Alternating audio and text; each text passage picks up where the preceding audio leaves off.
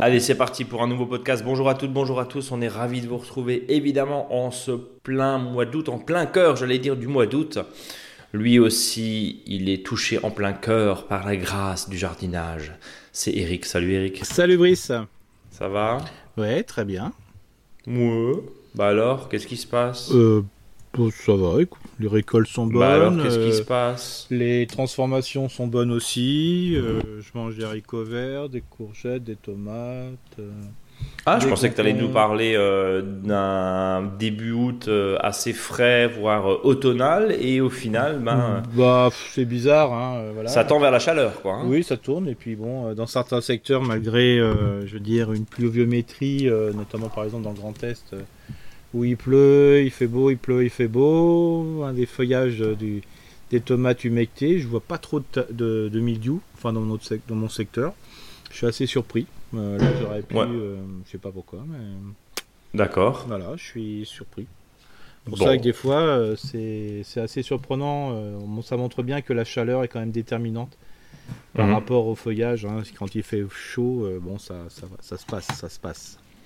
Après, pour ceux qui ont fait le pari d'avoir euh, beaucoup de soleil euh, cette année et qui ont justement laissé euh, un peu foufou comme mhm. moi, hein, c'est la mhm. deuxième année, ben, pari perdu, puisque effectivement, plus de feuillage, quand même euh, te donne beaucoup d'humidité mais quand il pleut à peu près toutes les 3 heures comme on l'a mm. connu ces dernières semaines et qu'il pleut un jour sur deux euh, là depuis le début août bah, c'est sûr que la problématique est tout autre puisque couper à ce moment là euh, les gourmands Eric hein, je parle sur ton mm. contrôle bah, c'est offrir plein de portes d'entrée pour, les, pour les maladies donc en fait c'est cuit j'allais dire hein. Oui donc voilà il faut vraiment il faut bien, bien les surveiller oui. Euh, bon, voilà, simplement. Euh, par contre, euh, ce qu'on me dit souvent, là, c'est on a un gros problème de, de punaises. Hein, oui. Des, des, piqûres et des piqûres partout. Qui piquent et qui font pourrir. Voilà, qui, qui, font pourrir les fruits, des milliers de, enfin, des milliers de piqûres sur les pieds de tomates, bon, sur les fruits, hein, bien sûr.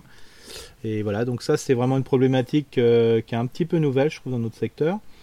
Bon, il y en a toujours eu, mais là, voilà, on voit qu'il y a des grosses investations et en sachant qu'on ne peut pas faire grand-chose sur les, euh, sur ces, ces, voilà, sur ces insectes. Alors bon, bien sûr, sur la, littérature euh, sur Internet dit qu'il faudrait faire des pulvérisations avec euh, de l'ail et des choses comme ça, mais bon, quand on veut manger les, pieds, les tomates, après, c'est pas top top. Bah, t'as déjà l'assaisonnement avec. Oui, c'est ça, voilà. Toi, toi, tu pré... Alors, c'est ce que tu as lu, hein, c'est ça Oui, oui, sur, bah, l'ail Que j'ai lu, on m'appelle pour. Des fois, il y en a qui me proposent des bonnes idées aussi. Hein, voilà.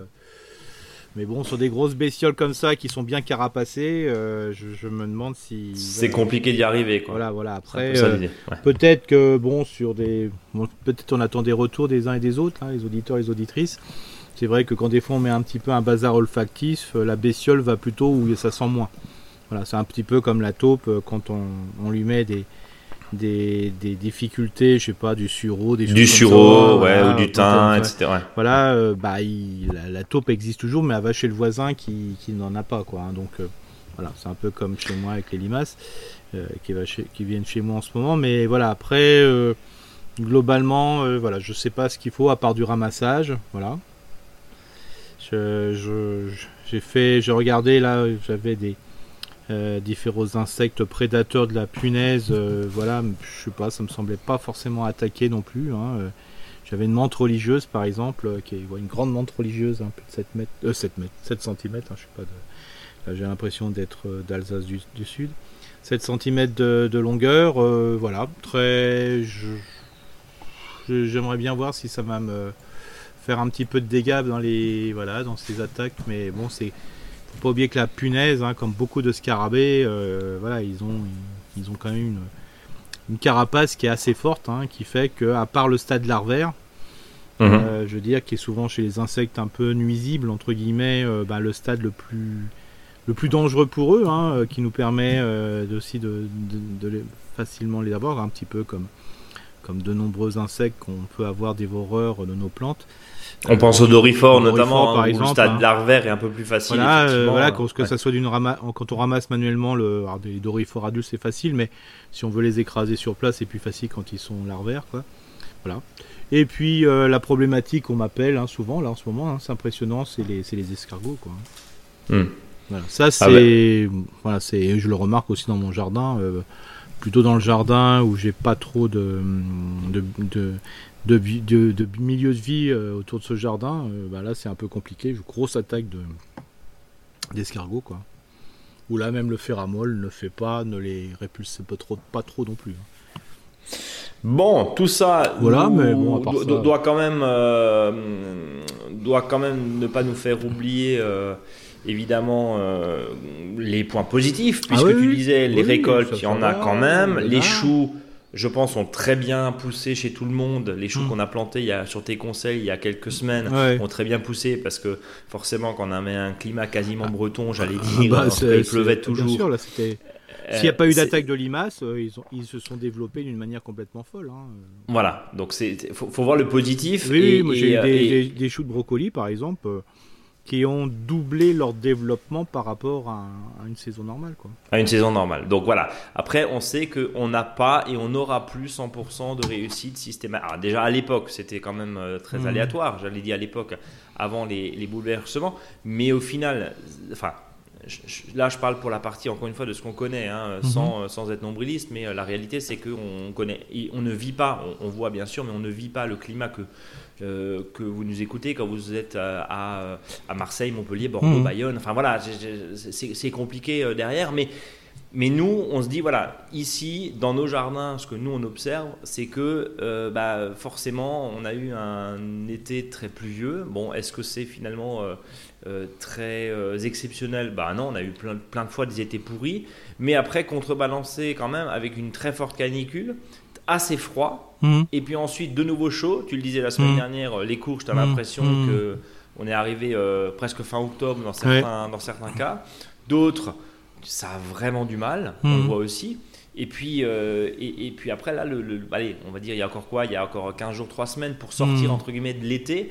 Euh, bah, si ça se trouve, on va avoir un, été indien. Je ne sais pas si on faut dire un bel été indien, mais ça peut être un été indien caniculaire, on ne sait pas, ou en tout cas très sec, on ne sait pas. Oui, on le voit bien même sur les courges coureuses. Euh, y a, par exemple, je, je, vois sur les courges la période où il a fait froid et la nouvelle période. Oui. C'est-à-dire que ça a marqué, hein. Ça a marqué les, les, feuilles et les nouvelles sont très bien. Voilà. C'est assez surprenant. Euh, et puis bien sûr les courgettes. Euh, bon voilà, hein, la courgette quand il a fait vraiment très chaud. Euh, bah, là, il y avait beaucoup de fleurs mâles, selon les mm. situations où on était, surtout si on manquait un peu de fraîcheur. Et puis, surtout le, redémarrage qui fait qu'on a des courges. D'ailleurs, on le voit bien sur des articles hein, qui dit que voilà, dans les, dans les zones désertiques, même les, euh, je veux dire, les cactus qui ont la, faculté de résister à la sécheresse ont du mal à, résister aux températures importantes. Hmm. Euh, alors, je ne sais pas si c'est des fakes ou autre, je ne le crois pas. Euh, mais là, on montre, ça montre bien que avant, on associait forte chaleur et sécheresse. Aujourd'hui, on peut vraiment dissocier. Il va y avoir les plantes qui vont résister à la sécheresse, mais aussi les plantes qui vont résister aux fortes températures. Euh, Et donc c'est ça la grosse problématique aussi. Et ensoleillement, Eric, on peut même compléter, en, compléter, pardon, non pas compléter. Non non, compléter pas. Compléter, pardon pour le lapsus. Euh, on peut tout à fait compléter. Soleil et chaleur ne vont pas forcément de pair. On peut avoir 35 degrés avec un ciel nuageux, ce qui est pire que tout parce qu'il hmm. fait très humide. Euh, là, au moment où je vous parle, à 72% d'humidité dehors, c'est moiteux, il fait 29 hmm. degrés. Euh, bon, voilà, parce qu'il a plu il y a, deux jours euh, comme il faut, donc forcément toute l'humidité ressort. Enfin, chez toi mais, mais oui, chez nous, nous, on a eu 8 mm. Je sais pas du hmm. côté de. un peu plus haut chez toi, mais. 2 mm. Voilà, tu vois, comme quoi. et on a quoi 40 km hein, qui, nous, qui, nous, séparent. Et, et, à côté de ça, c'est vrai que la chaleur, on peut être ombragé. Hein, tu nous hmm. dis depuis des, des années, hein, il faut ombrager il faut ombrager. Oui, ok, on ombrage. Mais derrière, quand il y a la chaleur qui est là, c'est Oui, et puis après, il y aura la sécheresse hivernale aussi. Hein. Il ne faut pas oublier celle-là aussi. Donc c'est par ça, ça montre bien, il faut bien expliquer aux auditeurs, aux auditrices, là, que ça montre bien qu'il y a la bien différence entre coup de chaleur et, et je veux dire sécheresse qui, a, voilà, qui peut se cumuler, mais qui peut être indépendant. Et on, le voit bien aussi avec les prescriptions euh, des docteurs et notamment euh, tout ce qui est dermato qui dit euh, voilà le soleil d'aujourd'hui est bien différent d'avant et, quand on voit les nombres de, je veux dire, de publicités, euh, d'avertissements qui est fait à la télé pour bien se couvrir, au-delà de la crème, euh, au-delà de ça, c'est qu'il y a quelque chose. Moi, j'ai toujours, euh, voilà, c'est qu'il y a quand même des, retours importants. Donc voilà, ce qui peut toucher le jardinier ou la jardinière va toucher aussi le légume. Donc là aussi, il y a des, choses qui vont se... Voilà, il faut, jouer aussi là-dessus. Et j'en discutais récemment avec voilà, une, aménageuse. Est-ce qu'il faut planter des arbres en ville Non mais c'est fou à dire, hein. c'était une grande discussion la semaine dernière.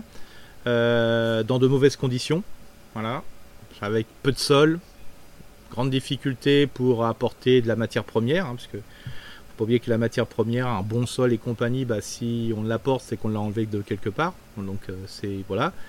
Euh, avec des fosses qui sont trop petites, hein, c'est ça le, but du jeu.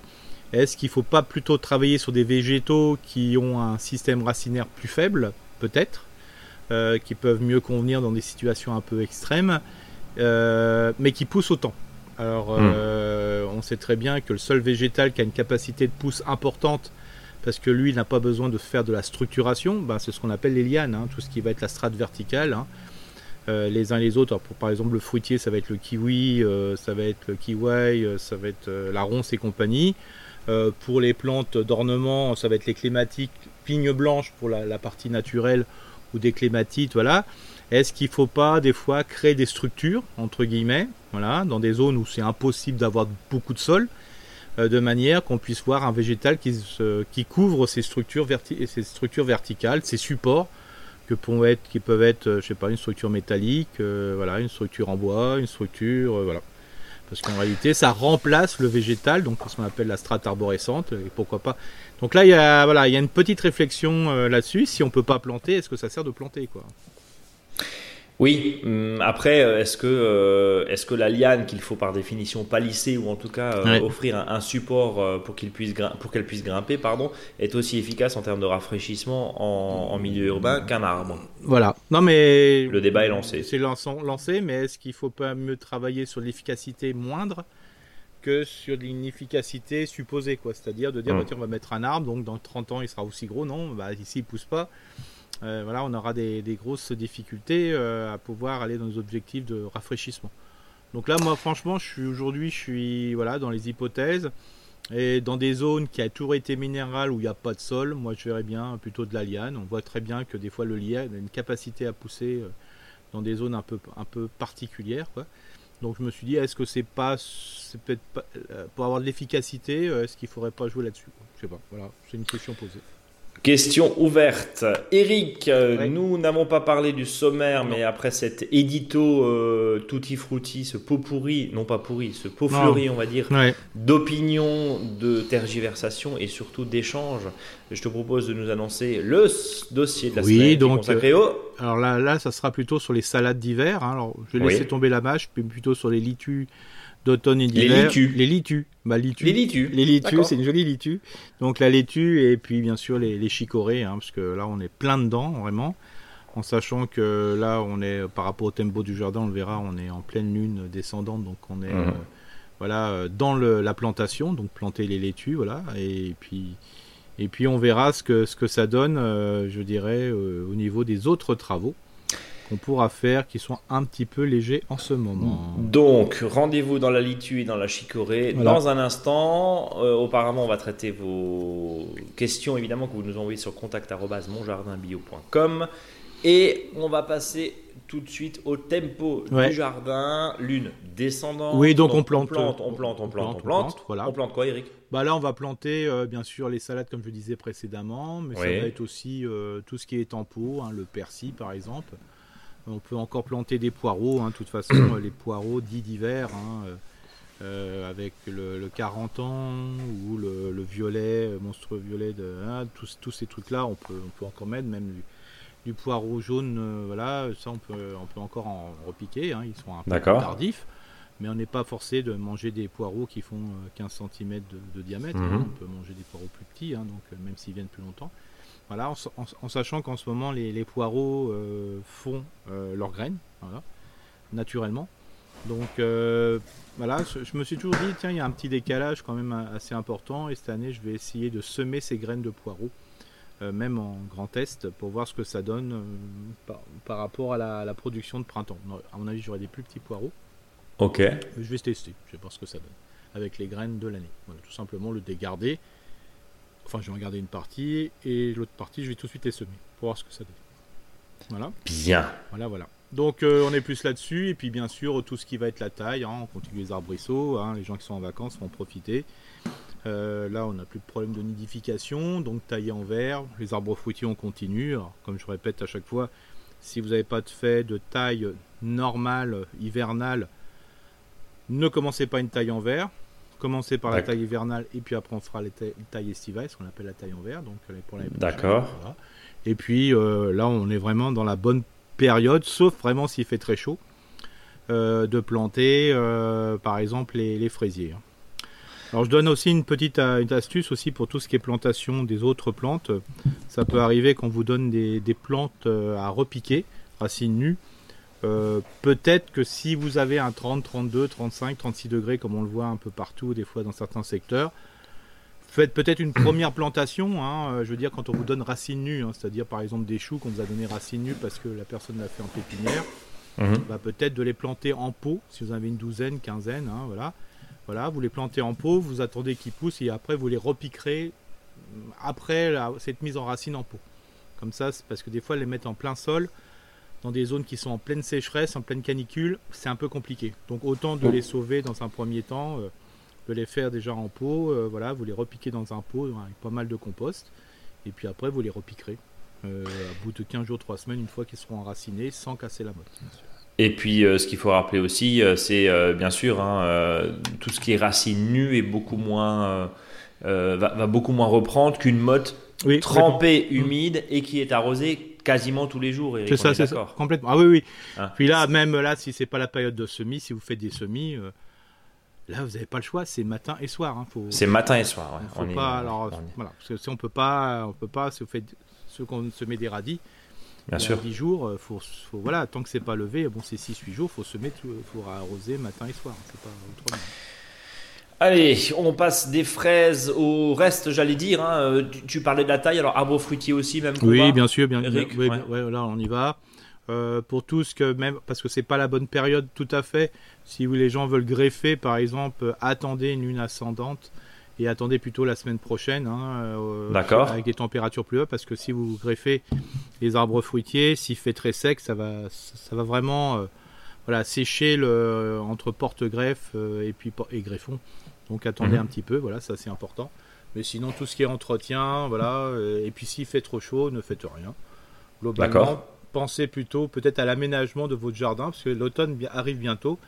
N'oubliez pas que si vous voulez planter des arbres, euh, ça se fera l'automne, et peut-être que les premiers trous, va, vous allez commencer euh, dans un mois, un mois et demi, pour préparer la, plantation des arbres, parce que quand quand on plante des arbres assez grands, euh, voilà, euh, si vous commencez à faire deux à trois fers de bêche, euh, voilà par exemple de largeur, autant de préparer les trous à l'avance pour, pour, les, pour pouvoir accueillir les racines qui sont souvent mhm. nues à l'automne. Donc voilà, y penser maintenant, dans un mois vous le faites. Hein, donc voilà, il faut, il faut y penser, donc profiter de ces périodes un peu cool pour penser à ce que vous allez aménager. Et puis on continue toujours à mettre des amendements, à compléter avec les paillis, les paillages, les paillages du moment. Euh, on n'est pas forcément obligé d'en acheter, c'est un commerçant qui vous le dit. Mais euh, voilà, si vous en avez sur le terrain, euh, tant mieux. Et puis. oui, parce que là, il faut pas oublier qu'il y a pas mal de gens qui vont tailler. Il y en a qui font du broyat. voilà, bah, s'ils en ont trop, bah, bah, utilisez-le, hein, ou voire même. De la taille simplement que vous mettez en, voilà, répandu sur le sol, pré-broyé à la tondeuse thermique. Ça convient très très bien si vous le mettez en ce moment, bah, autant de le mettre directement sur le sol. Hein.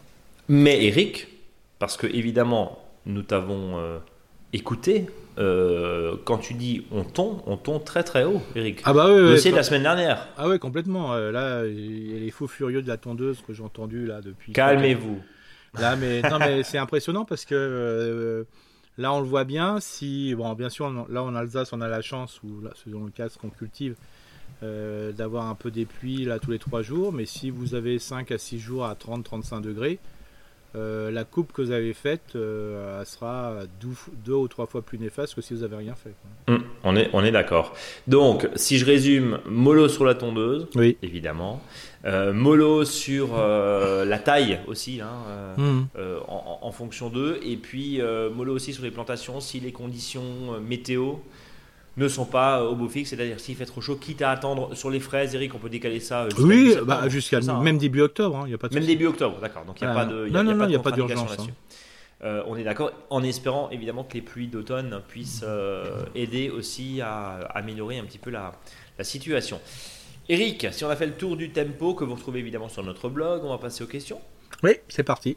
Alors, on va commencer avec Jérôme qui nous dit bonjour mes podcasteurs alsaciens préférés. Merci pour votre podcast qui m'accompagne tous les mercredis soirs en rentrant du travail. Je, bah voilà, je me suis installé fin février dans la région de Saverne. Nous avons à fait un petit potager d'une trentaine de mètres carrés en y plantant des légumes faciles comme des butternuts, etc. La terre me semble un peu lourde et j'aimerais améliorer l'améliorer pardon cet hiver. Je pensais avant l'hiver passer un coup de grelinette et recouvrir le sol avec une bonne épaisseur de feuilles mortes. Quelle épaisseur est conseillée? Bah, s'il a tendance à mettre des légumes euh, type euh, légumes fruits coureux, on peut mettre jusqu'à 50-60 cm. D'accord. Que fait-on des feuilles restantes la saison d'après qu'on veut repasser bah. la greninette ou bêcher avant d'y planter ses semis? Bah bien sûr pour les semis il faut toujours déshabiller son sol à l'avant, ça c'est clair, ça c'est clair. Mais les feuilles de l'année, donc s'il en reste c'est que vraiment il en avait mis beaucoup. Euh, mais là, on peut les laisser dessus sans, souci. Hein. quand je dis 50-60, hein, c'est mon petit côté euh, toujours un petit peu généreux. un peu plus, oui. voilà, mais si euh, là, les gens ont entre 15 et 20 cm de feuilles, et surtout s'ils sont pré-broyés à la tondeuse, ou des choses comme ça, ou des petites feuilles, c'est déjà pas mal. quoi. Bon, donc euh, 50 euh, si vraiment on a un grand potager et beaucoup de euh, feuilles. Pour beaucoup de feuilles. Il n'y a pas de contre-indication. Non, non, pas du tout. Hein. C'est surtout, voilà, si vous parlez de butternut, ça va très très bien. Hein. C'est alors bien sûr, si c'est 50 cm, 50 cm de feuilles de platane, euh, ça, ça pose un peu de problème parce que ça évite, ça fait une couche vraiment isolante et l'eau ne rentre pas dans le sol. Donc ça, ça pose un peu de problème. Mais si c'est des fois des feuilles qui sont pré-broyées parce qu'ils sont ramassés, parce qu'ils sont aspirés ou soufflés où après on passe le, le broyeur dessus ou la tondeuse, c'est vraiment top. Hein.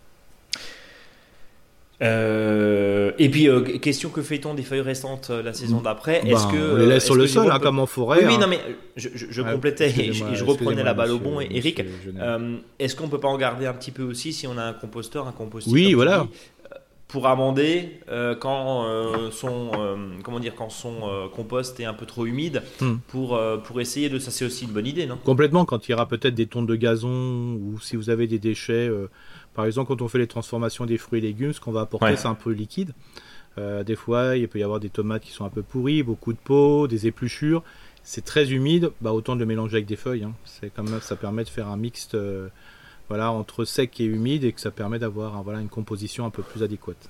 D'où l'intérêt de garder peut-être un petit peu ces euh, feuilles. Complètement. c'est là où je voulais, c'est là où je voulais t'entendre.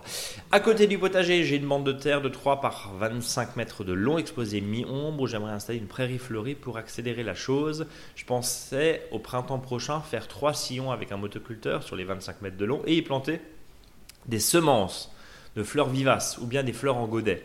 Hmm. Avez-vous des espèces de fleurs à recommander? Si possible, mellifères et colorées. Je pense à des lupins, des marguerites, des rudbeckia. Avez-vous des suggestions de fleurs sans trop d'entretien qui vont coloniser l'espace? Merci pour votre podcast. Salut Bisama. Ça, ça veut dire euh, bon, euh, au revoir plutôt. Hmm. Euh, et, et, signé pardon Jérôme, donc de Saverne, un Alsacien alors, le, pas très loin de chez toi. Le, principe, c'est que là, ce qu'on peut faire, c'est ce qu'on appelle une prairie fleurie. D'ailleurs, c'est même d'ici 8-10 jours, ça sera bon moment de mettre ce qu'on appelle les, fameuses euh, plantes en grès vert. Hein. donc euh, voilà. Bon, là, faudra plutôt. On va en parler d'ailleurs. pour les, tout ce qui va être, euh, je dirais, semis de prairie de fauche, mais plutôt prairie de fauche très fleurie.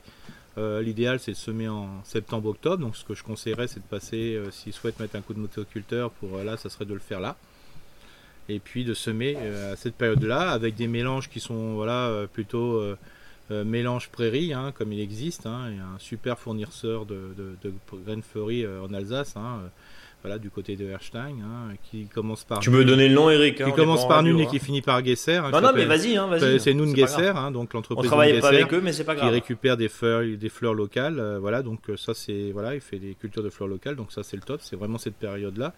Et comme ça, il y a souvent les grainetiers euh, sérieux, bah, ils proposent en fonction des situations des mélanges. Alors, par rapport au type de sol, par rapport à la situation et aussi par rapport à l'utilisation. Parce que des hmm. fois, on peut avoir une prairie fleurie qui peut être que mellifère, entre guillemets, mais il peut y avoir aussi des prairies fleuries pour, je dirais, des, zones pour le, de fourrage, par exemple, pour la, biodiversité sauvage. Donc voilà, c'est ça serait la meilleure façon. Rudbeckia, tout ça, là c'est des plantes horticoles, hein, donc moi je le mettrais pas. Et dans les marguerites, vous avez ces mélanges qui existent de graines qui sont dans les, dans les mélanges qui vous sont proposés. Bon. Attention aux, plantes, aux plantes horticoles, quoi. Hein, c'est voilà. Oui, ça peut être, joli sur une bande, mais voilà, mais plutôt aller sur du simple, hein, c'est beaucoup plus facile. Ce mélange de semences mellifères, euh, idéalement plantes sauvages, c'est quand même mieux. Que, on des fois que spécial apiculteur par exemple ou spécial oiseau, voilà, c'est. On est d'accord. Et moi, ce que je conseillerais à l'auditeur, c'est que bon, euh, vu la bande, ça fait quand même pas mal, hein, 35 mètres x 3, c'est ce que je, me rappelle. 25, euh, ouais. Bah, donc, ce que je conseillerais, c'est peut-être de, de laisser, peut-être laisser pousser l'herbe. Donc, s'il y avait une prairie avant, enfin un gazon, de laisser pousser, par contre de faire qu'une prairie euh, fleurisse sur une bande de 1 mètre sur la longueur. Comme ça, il en utilise moins, hein, ou même 50 cm, 60 cm. et, appelle et puis il va recoloniser aussi, c'est ça Exactement, voilà, ça sera beaucoup plus, voilà, peut-être un peu moins cher à faire. Plus, plus économique. et puis euh, moins de boulot, quoi. Et, moins de boulot. Voilà, donc euh, Jérôme, voyez ce qui vous attend. ce qu'on appelle la bande florale chez les petite bande. Hein. Voilà. on va rappeler le, nom. il est, c'est Nungesser. Ouais. Voilà. Ouais, c'est quelqu'un de sérieux, puis en plus, il est sympa. Bon, bah, et on le salue s'il nous écoute. Nous, on vend aussi hein, des mélanges hein, au cas Oui, oui, non, euh, mais voilà. pour montrer que. mais là, sur des très grosses quantités, voilà. Jour local. Voilà. On est d'accord. Yannick qui nous dit bonjour, merci beaucoup pour vos précieux conseils. Je me permets de vous interroger. Mes choux ont subi récemment une attaque d'altise que j'ai réussi à contrer grâce à une pulvérisation de purin d'ortie. Mhm. En revanche, mon semis de radis noir a été éradiqué dès les premières sorties je voudrais réessayer un nouveau semis. Avez-vous une astuce pour limiter les risques d'une nouvelle attaque? Merci d'avance pour votre réponse. Bah, la seule, euh, la seule euh, réaction c'est euh, qu'on doit avoir, c'est d'avoir d'arroser souvent. Parce que le seul, le, pour éviter d'avoir des altises, bah, souvent c'est la flotte. Hein. Dès qu'il fait trop chaud, hein, moi j'ai eu pareil. Hein. J'étais tellement content de, mon, de ma parcelle euh, de Chourave, euh, bah voilà, et bah elle a été éradiquée par des altiges parce que la parcelle était trop grande, voilà pour, D'accord. faire. donc Et donc euh, là, la seule solution, c'est soit vous semez. Euh, alors, faut pas le semer au même endroit parce que voilà, ils sont dans le sol. Hein. si c'est pas dans le même endroit, il y a le filet anti-insecte hein, qui, qui, peut bien marcher. quand je dis pas au même endroit, parce que si c'est dans le sol, après, si vous mettez le filet dessus, ça sert à rien. Mhm. Voilà, mais sinon, dès que ça va se rafraîchir, c'est pour ça qu'il y a des maraîchers qui le font plus tardivement possible, voilà, pour qu'il y ait plus de fraîcheur et donc pas d'altise. Donc, si euh, moi je conseillerais, c'est de le faire euh, à partir de la semaine prochaine. Voilà, comme ça, il semblerait qu'il peut faire un peu plus frais, surtout les nuits, quoi. Donc, avec un arrosage, bah, euh, ça suffit largement. Hein. Après, bien sûr, le d'avoir des radis noirs un peu plus tôt, vous les aurez, voilà, fin octobre, début, début, je veux dire début novembre, en sachant que Peut-être que ces radis noirs seront un peu plus petits que d'habitude, mais euh, c'est aussi bien d'avoir des, légumes de petite taille, en sachant que s'il fait pas trop froid pendant l'hiver, bah, ils vont aussi grossir. Oui, et puis encore une fois, euh, on ne sait absolument pas ce que l'automne nous réserve, et si ça se trouve, on aura un climat hivernal euh, dès début octobre ou pas, on n'en sait rien. Mais il n'est pas trop tard du tout. Il n'est pas trop tard du tout. Bon, c'est mm. en tout cas ce qu'on va, ce qu'on va retenir, on va rester positif. Mon cher Eric, euh, je te propose de passer à euh, une demande qui concerne, oui Yves, pardon, mon terrain au Val, dans le Val d'Oise, pardon, sec et sablonneux et très ensoleillé. Mhm. J'ai semé du gazon, euh, du gazon strong il y a deux ans. Mhm. Il a totalement grillé, pourtant résistant en tout d'après le descriptif et je vais retenter à nouveau. Auriez-vous une idée de gazon miracle? Alors c'était plus une question client, mais, mais j'en profite justement de cet échange pour te soumettre la, la, question, parce que la question du gazon, alors bon voilà, euh, elle, revient quand même beaucoup. Alors déjà, un, le semis pas avant le mois de septembre. Ok. Voilà, alors ça, surtout pas en août, surtout pas en juillet, voilà. D'accord. Surtout pas en juin, je dirais même maintenant, comme voilà. Là c'est forcément septembre, voilà, même octobre, même je trouve ça même très bien. Euh, ensuite, euh, s'il y a possibilité de faire un mélange mixte avec euh, voilà, des graminées et puis d'autres plantes vivaces type trèfle micro, et du micro-trèfle par exemple, hein, qui existe. Et puis, celui qui résiste le mieux, c'est les fétuques. Hein. Donc voilà, alors si, regardez, l'idéal c'est d'avoir un mélange, mais avec une majorité de fétuques. Voilà, rouge. Parce que la fétuque, on va, on va, le, on va le rappeler, hein, la fétuque est traçante horizontalement. Oui, c'est ça. Et puis en plus, elle a voilà, une résistance à sécheresse qui est assez intéressante. C'est ça. Et puis en plus, elle n'est pas moche, euh, globalement. voilà. Alors bien sûr, euh, surtout sur un terrain qui est filtrant comme celui-ci. Et puis je rappelle aussi, c'est euh, de repenser son gazon sur l'occupation du sol. sur peut-être le gazon, est-ce que toutes les parties du gazon de l'auditeur est utilisable, est exploitée je sais pas, par euh, l'endroit on va faire du barbecue, l'endroit voilà, on va faire du foot, j'en sais rien. Peut-être qu'il y a une zone qui peut être simplement d'une bande qui fait un mètre sur 5, mais c'est toujours ça. De dire bah là on n'y va jamais et euh, c'est même un petit peu embêtant, c'est le long de la maison. Bah pensez à mettre autre chose. Hein. Par exemple le long de la maison, bah, je parlais des iris, bah, mettez des iris long de la maison. Hein. Voilà, donc ça vous gagnez de 50 cm ou vous mettez des plantes aromatiques, bouturage au mois d'octobre par exemple avec de la sauge, de la lavande et compagnie. Donc là, vous gagnez tout de suite 60-70 cm. Euh, ça peut être du serpolet au sol, si vous avez un pied léger, ou ça peut être euh, de l'aquilée millefeuille. Voilà. Pensez à ça, ça, ça permet de, gagner, euh, de, enfin, je dirais du temps. parce que des fois, on se prend la tête à savoir qu'est-ce qu'on va se mettre. Alors là, alors là ça pousse tout seul, hein, globalement. Là, j'ai vu un, espace la semaine dernière dans un, dans un secteur sur des, un terrain de foot. Et donc sur les bords du terrain de foot, hein, qui était le terrain de foot était en contrebas. De loin, j'ai vu une masse, une masse violette de loin. Je dis euh, tiens, euh, voilà. Je suis arrivé, c'était du serpolet quoi. Hein. Hmm. Euh, donc c'était voilà exceptionnellement épais. Il y avait des gamins qui descendaient, qui montaient par, par ces endroits-là, mais c'était pas un cheminement. Hein. c'était voilà. Bah, le serpolet, ça lui pose pas de problème. Il y avait une biodiversité super intéressante, beaucoup d'abeilles. Euh, comme ils mangeaient beaucoup les abeilles, bah, ils étaient cool. Voilà. Pardon, je suis en train... Excusez-moi. Euh, question, Eric. Est-ce que, euh, alors question subsidiaire, quand, quand, tu nous disais, est-ce qu'au bout d'un moment, il ne faut pas peut-être euh, se poser des questions sur euh, comment dire la réflexion autour du gazon. On, vous le fait le coup à peu près trois fois par mois, hein, chers auditeurs, chères auditrices, mais mais euh, c'est quelque chose qui tient à cœur aussi, Eric. Hein, on, va bien le dire. Le green de, de, golf, bon, c'est un peu c'est un peu compliqué. Si vraiment on veut, bon, aujourd'hui il y a des mélanges. Tu parlais à, base de fétuques qui sont tout à fait mmh. Euh, et on vient de le voir euh, adapté. Maintenant, euh, de repenser l'espace, c'est quand même un petit peu une nouveauté parce que c'est des choses qui n'ont jamais été, comment dire, évoquées. En tout cas, tu es, tu es le premier qui parle de ce genre de choses en disant voilà euh, le serpolet, rendez-vous sur notre blog, hein, il, y a, mm. y, a, aussi plein, plein d'idées là-dessus. Là où tu passes jamais, bah, pourquoi pas mettre une plante couvre-sol qui en plus va attirer euh, ça va même, Ça, va même un, ça, va même un peu plus loin que ça. C'est-à-dire qu'il y a peut-être des zones où vous allez pas souvent, euh, bah, peut-être même carrément de mettre de l'arbustif. Hein. Alors quand je dis de l'arbustif, c'est plutôt de l'arbustif pas, c'est-à-dire qui va jusqu'à 1 mètre, 1 mètre 50 par exemple. Mm. Bah, au moins vous faites des massifs ici et là, bah, vous n'avez pas besoin de l'entretenir.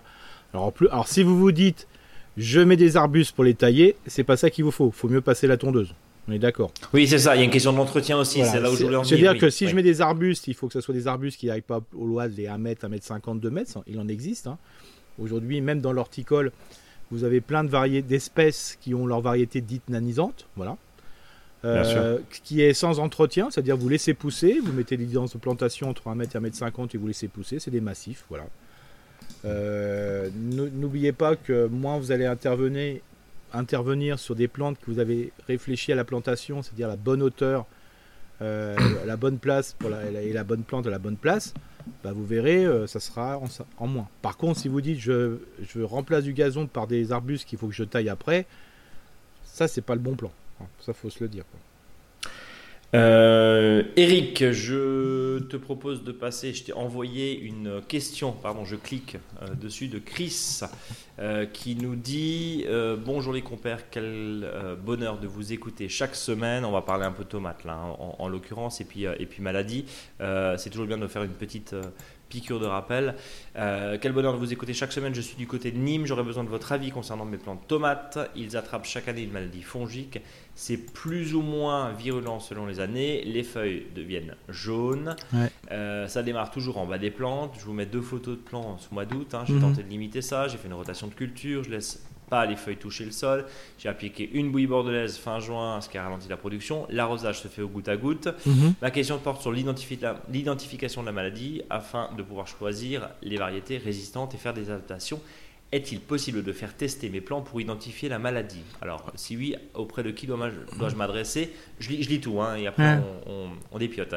Un grand merci pour vos conseils chaque semaine. J'ai ainsi pu obtenir des grands et beaux plants de framboisier qui donnent de belles grosses framboises, signé Chris du 30, je pense que ça être Cristal, oui, j'ai pas, le, pas le nom. Et du coup, je t'ai envoyé la photo. Ou, bah Eric, je te laisse commencer. Hein. Bah, disons il y a une chlorose hein, sur les feuilles, hein, très importante. Hein. Alors, c'est pas simplement sur des certaines zones, c'est toutes les feuilles. Euh, donc, euh, globalement, euh, là, c'est un problème de nutriments. voilà. Ça a faim. Ça a faim. voilà. alors, pas faim peut-être sur une quantité de matière, mais sur le type de matière qui a été mis dans le sol. Hum. je vois aussi un paillage plastique au sol. c'est ça. une toile. Une toile. une toile qui, à mon avis, alors même s'il y a un goutte à goutte ça manque de vivant quoi. Hein. Donc euh, peut-être euh, à faire un test. Euh, même je le ferai même maintenant, hein, c'est-à-dire que je découvrirai le sol et là ça a besoin d'un entre guillemets d'une bouffe complète. Alors ça va être plutôt du compost ou ça va être des choses comme ça, mais il y a un compost qui n'est pas issu directement d'une aire de compostage, mais peut-être un déchet qui va se décomposer. Donc si c'est toujours le même endroit euh, où la personne met son, ses pieds de tomate et que sont tous les ans comme ça, c'est clair, c'est que là le sol manque de quelque chose pour le pied de tomate, hein, tout simplement. Euh, alors des fois ça peut être peut-être que le sol est trop acide. Je, dis voilà, je fais des hypothèses, hein, tout simplement. Euh, ou ça veut, là je mettrais par exemple, je parlais d'auditeur tout à l'heure qui me disait quelle est la quantité de feuilles qu'il faut mettre, bah là je mettrais 30 à 40 cm de feuilles. Euh, alors souvent les gens ils disent oui mais quand on met des feuilles ça acidifie le sol. Alors c'est vrai que ça génère l'humidité, mais quand le sol est trop acide et qu'il manque de, de, je dirais de, de, nutriments, ça va améliorer quand même la qualité du sol et surtout remonter le pH. Donc, euh, Mais Eric, j'enfonce une porte ouverte et puis je, secoue un peu le cocotier. Mais euh, alors tu dis, euh, bon, là, clairement ça a faim, ça fait penser.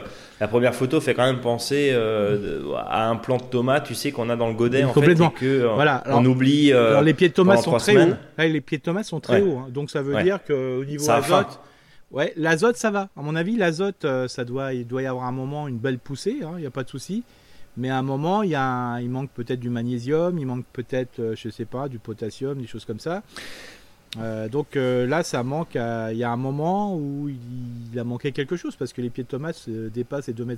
Hein, voilà, oui, mais Eric, tu, mets un engrais complet. Là, alors, c'est peut-être un peu tard, on, qu'on est que mi-août, mais tu mets un engrais complet euh, avant ou effectivement au démarrage, non, tu n'es pas censé avoir des carences. Non, voilà, tout à fait. Normalement, quand, là, je parle d'un engrais complet, c'est évidemment. Alors c'est pour ça que j'ai peut-être un doute sur le fait que le sol soit un peu acide, parce que ça bloque les nutriments. Voilà, hein, ça peut, voilà, peut-être se renseigner. Donc euh, peut-être que l'auditeur ou l'auditrice peut faire ce qu'on appelle un, test pH, c'est-à-dire qu'elle achète des bandelettes et elle essaie de tester pour savoir quel est le la proportion d'hydrogène qui est dedans, donc ça veut dire l'acidité ou le côté alcalin du sol. Donc, voilà. donc ça c'est si le pH est entre 6,5 et 7, bon bah là il n'y a pas de souci, c'est que le, sol peut convenir, mais c'est qu'il manque de nutriments.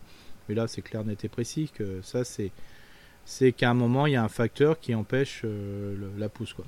Alors pour être pour une histoire de logique, j'enlèverai les pieds et je les broyerai pas sur place parce que là il n'y a pas de mildiou.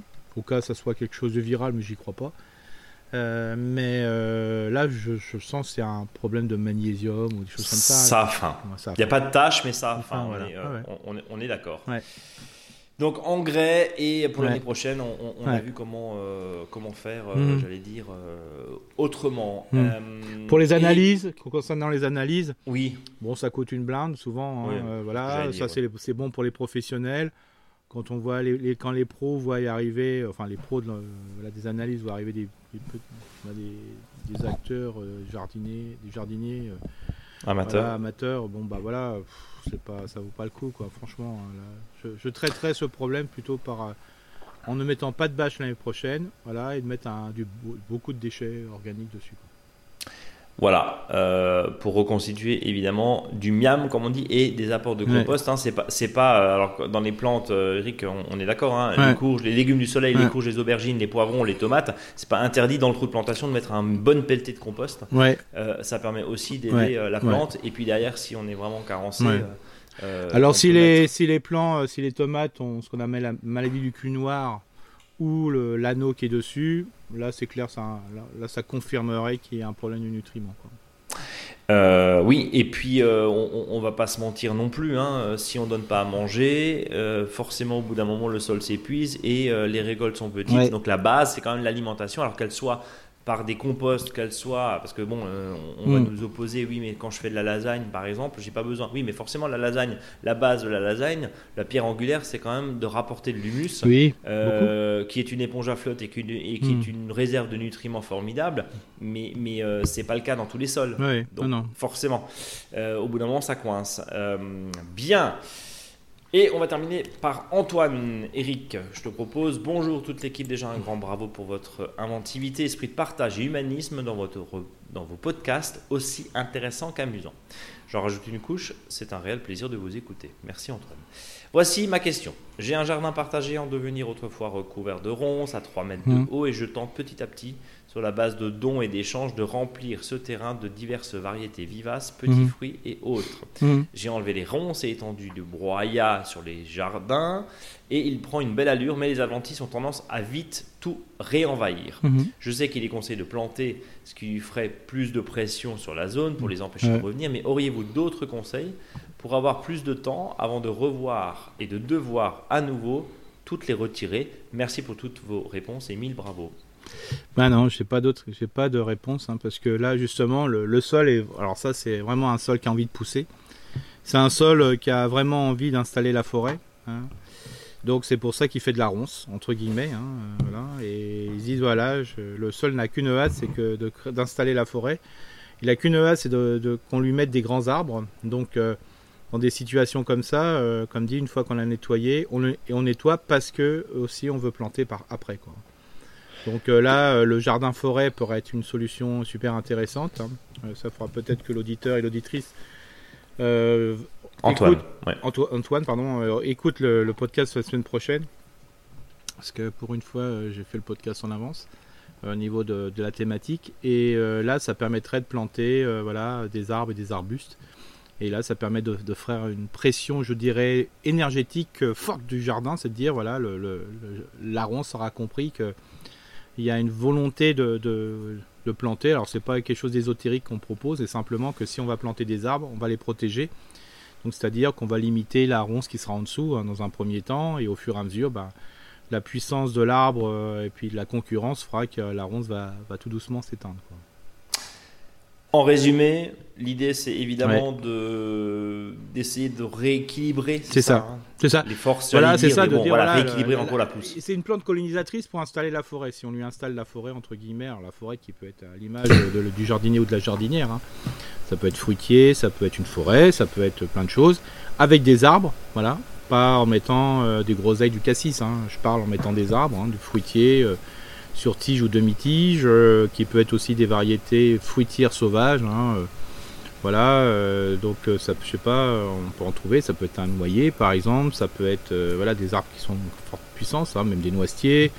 Après, on peut aller sur des cormiers, on peut aller sur des variétés plus sauvages, un peu plus traditionnelles d'une autre époque. un mélanchier, par exemple. voilà. Donc tout ça, ça va permettre de mettre une pression par rapport à l'arbre et aux arbustes qui ont quand même voilà, une, dominance sur le sol, euh, et ça va permettre justement de calmer tout ce monde. Bien, voilà Antoine. Et, euh, Mais par contre, il faudra toujours nettoyer le sol pour, dans un premier temps. Hein. Oui, on, on, peut pas. Et, le coup, alors bon, euh, il y, a des pour, il y a des comptes, il y en a qui le font. le coup de la bâche, ils n'ont pas du, de la toile. Ouais, mais là, à mon avis, le terrain est immense. Ça voudrait dire un travail oui, beaucoup de bâches. on, est d'accord. moi, je dis voilà, c'est pas. Bon, voilà, voilà, voilà. Voilà, Antoine, vous refermez cette séquence de questions-réponses. Continuez à nous les envoyer sur contact.monjardinbio.com. La semaine prochaine, on vous l'a dit la semaine dernière, hein, on, lève un peu le pied euh, puisqu'on enregistre. Euh, Euh, le podcast de la semaine prochaine, on sera là. Par contre, il n'y aura pas d'interactivité parce qu'on n'aura pas le temps euh, de traiter euh, vos questions. Donc rendez-vous tout fin août ou tout début septembre, hein, je crois, pour, pour les réponses à vos nombreuses questions que vous continuez à nous envoyer sur contact.monjardinbio.com. Sans plus tarder, et sans plus attendre, ce qui est la même chose, on va planter les salades d'hiver, dont notamment la laitue. C'est ça. C'est-à-dire que là, euh, les uns et les autres, euh, par exemple, les uns ont peut-être euh, bah, sorti leurs oignons et l'ail tardivement, parce que le sol était peut-être trop mouillé. voilà. Ah, je te le fais pas dire. D'autres, bah, ils ont peut-être fini un, un, premier lot de haricots, c'est-à-dire, bah, voilà, ils ont fini de ramasser les derniers haricots, les pieds sont bien à plat euh, donc là, c'est le moment de prendre sa cisaille, euh, voilà, et puis le laisser sur le sol. Voilà, ça va être d'autres situations euh, de légumes qui ont déjà fait une, première récolte de légumes, voire peut-être des courgettes hein, qui sont terminées. donc là, ce qu'il faut faire, c'est que maintenant, il faut penser à l'hiver. Alors, je conseille souvent des fois de mettre les salades ici et là, notamment les laitues, dans les trous du jardin. Alors ça, c'est pour la période, la période printemps, pour arrêter. Mais quand on arrive sur la période automne-hiver, il faut planter les salades en ligne. Pourquoi? Pas tout simplement parce que euh, quand il faudra les protéger pendant l'hiver, quelle que soit la, zone où on se trouve, hein, euh, que ce soit au nord ou au sud de la France, s'il y a une protection à mettre, c'est plus facile quand les salades sont en ligne et sont bien espacés tous les 30-40 cm. Donc là, euh, que ce soit un voile de protection, que ce soit un mini tunnel, ou que ce soit des cajoux recouverts de plastique, tout ce que vous voulez, c'est plus facile quand c'est en ligne. Donc là, il faut prendre voilà, un petit peu son envie de faire un peu plus droit. Et donc, euh, ce qui est important, c'est que quand même la salade, même si elle a une racine pivotante, il faut quand même décompacter le sol. Alors des fois, ça peut être un simple coup de griffage parce que si on a mis des haricots verts avant, bah, le sol est bien décompacté. Là, il n'y a pas de souci. Sinon, il faut peut-être reprendre un petit peu à la fourche bêche, voilà, pour décompacter, mais surtout ne retournez pas le sol. Hein, c'est vraiment pas nécessaire. Et vous pouvez le faire simplement dans la dans la ligne, je dirais, où vous allez mettre votre ligne de salade. C'est pas la peine de tout, tout décompacter. Hein. Mhm. Donc, euh, si vous avez une culture qui a été un petit peu euh, généreuse, je dirais, en, prélèvement de, bouffe dans le sol, bah, il faudra peut-être remettre un petit peu de, compost hein, dans le sol parce que la salade a quand même besoin de, bouffe. Hein. Euh, si ça a été des haricots verts, c'est pas la peine. Voilà, surtout si vous avez pré-broyé les haricots verts dessus et vous les laissez sur le sol, là il y aura assez d'éléments azotés dans le sol. Donc ça c'est important. Ensuite, que ça soit de la litue ou de la chicorée, euh, bah là, il faut faire à peu près une plantation tous les 30-40 cm, voire 40 cm, comme ça c'est plus cool pour les, mettre euh, dans vos, pour faire les pour replanter.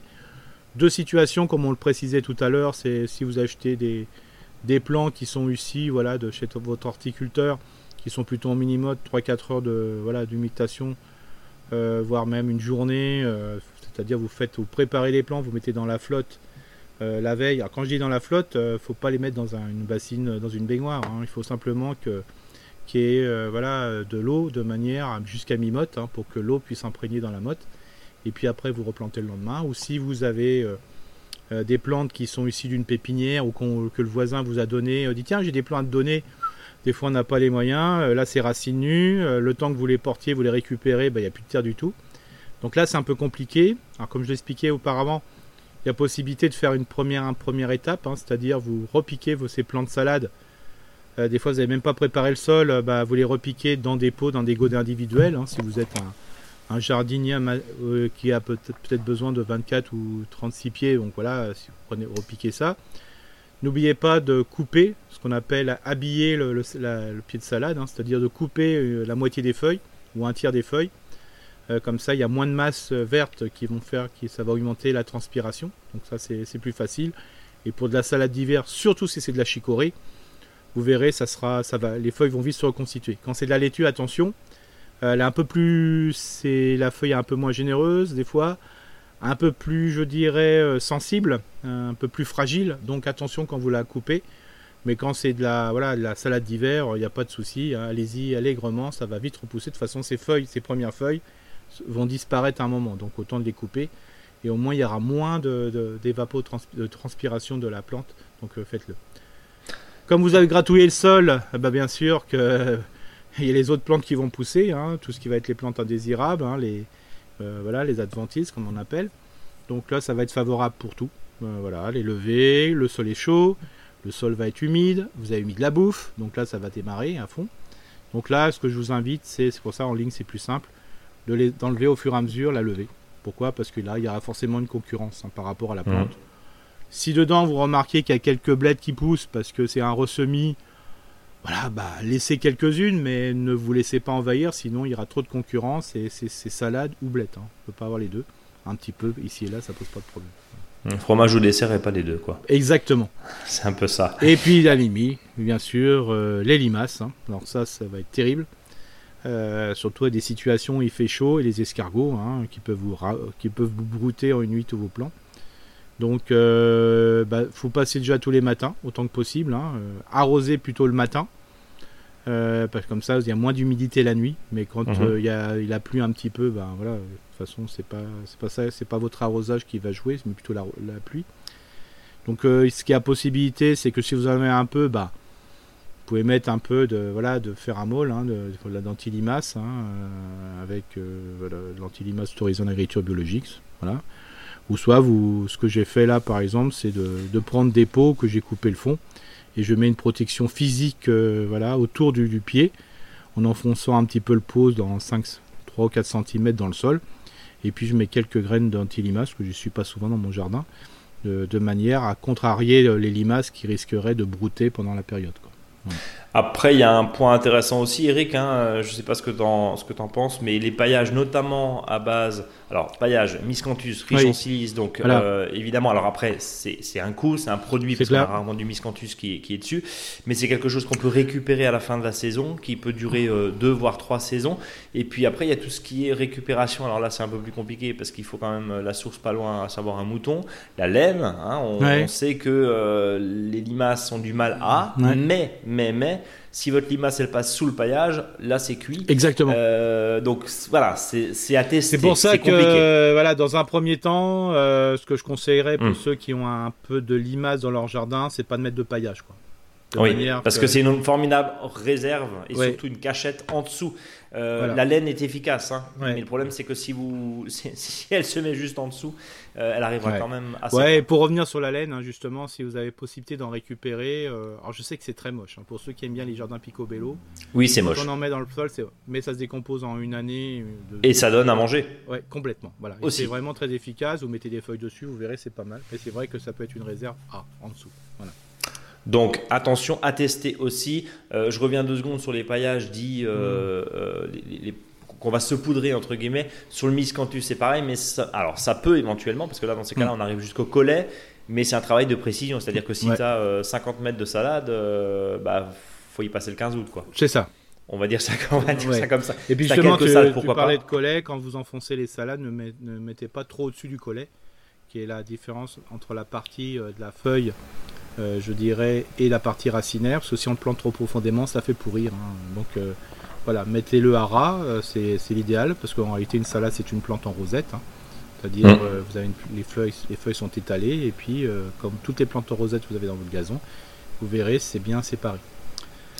donc, on a mis sur le blog quelques listes hein, de voilà à récupérer. Et si vous voulez semer des salades, notamment quelques variétés, quelques variétés, d'hiver, euh, ce que je vous conseillerais, c'est de le mettre en pleine terre. C'est-à-dire, vous faites un semis euh, très léger.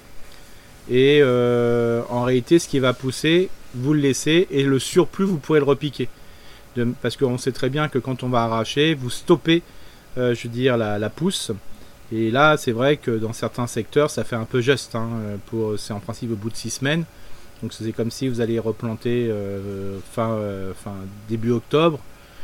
C'est s'il fait froid. par contre, si vous le mettez euh, et vous, vous n'enlevez pas les pieds de salade, vous le laissez sur place, ça pousse très très vite. Donc, euh, ce que je vous propose, c'est de semer euh, vraiment en ligne, mais vraiment d'une manière très légère. C'est ce que j'ai fait hier d'ailleurs sur des salades frisées. Enfin, j'ai pas fait que ça. J'ai semé des, j'ai semé de la, une autre, un autre légume feuille et j'ai semé un peu de salade que je vais laisser sur place. Hein, voilà. Et tu auras juste à éclaircir, c'est ça Éclaircir, voilà. Et l'éclairci me servira peut-être à repiquer, peut-être plutôt sous serre, euh, plutôt sous tunnel. Euh, là, à ce moment-là, bah, vous gagnez quand même un mois, un mois et demi facile. Euh, et à ce moment-là, sans oublier d'arroser, bien sûr. Mais des fois, laisser en pleine, en pleine terre, hein, c'est quand même plus simple. On aura l'occasion aussi de, reparler de la sécheresse d'hiver, notamment. C'est une grosse, grosse erreur. Hein, et, euh, Eric, je pense que tu as le même. Euh, de mm. façon, les cordeliers sont les plus mal chaussés bien souvent. Mais on fait tous l'erreur. C'est-à-dire qu'au mois de septembre, octobre, oh, bah, il fait humide. Oh, bah, il y a des feuilles aux arbres. Ouais, bon, on n'a pas besoin d'arroser. Mais en fait, le sol est quand même assez sec. Complètement. On s'en rend pas compte toujours.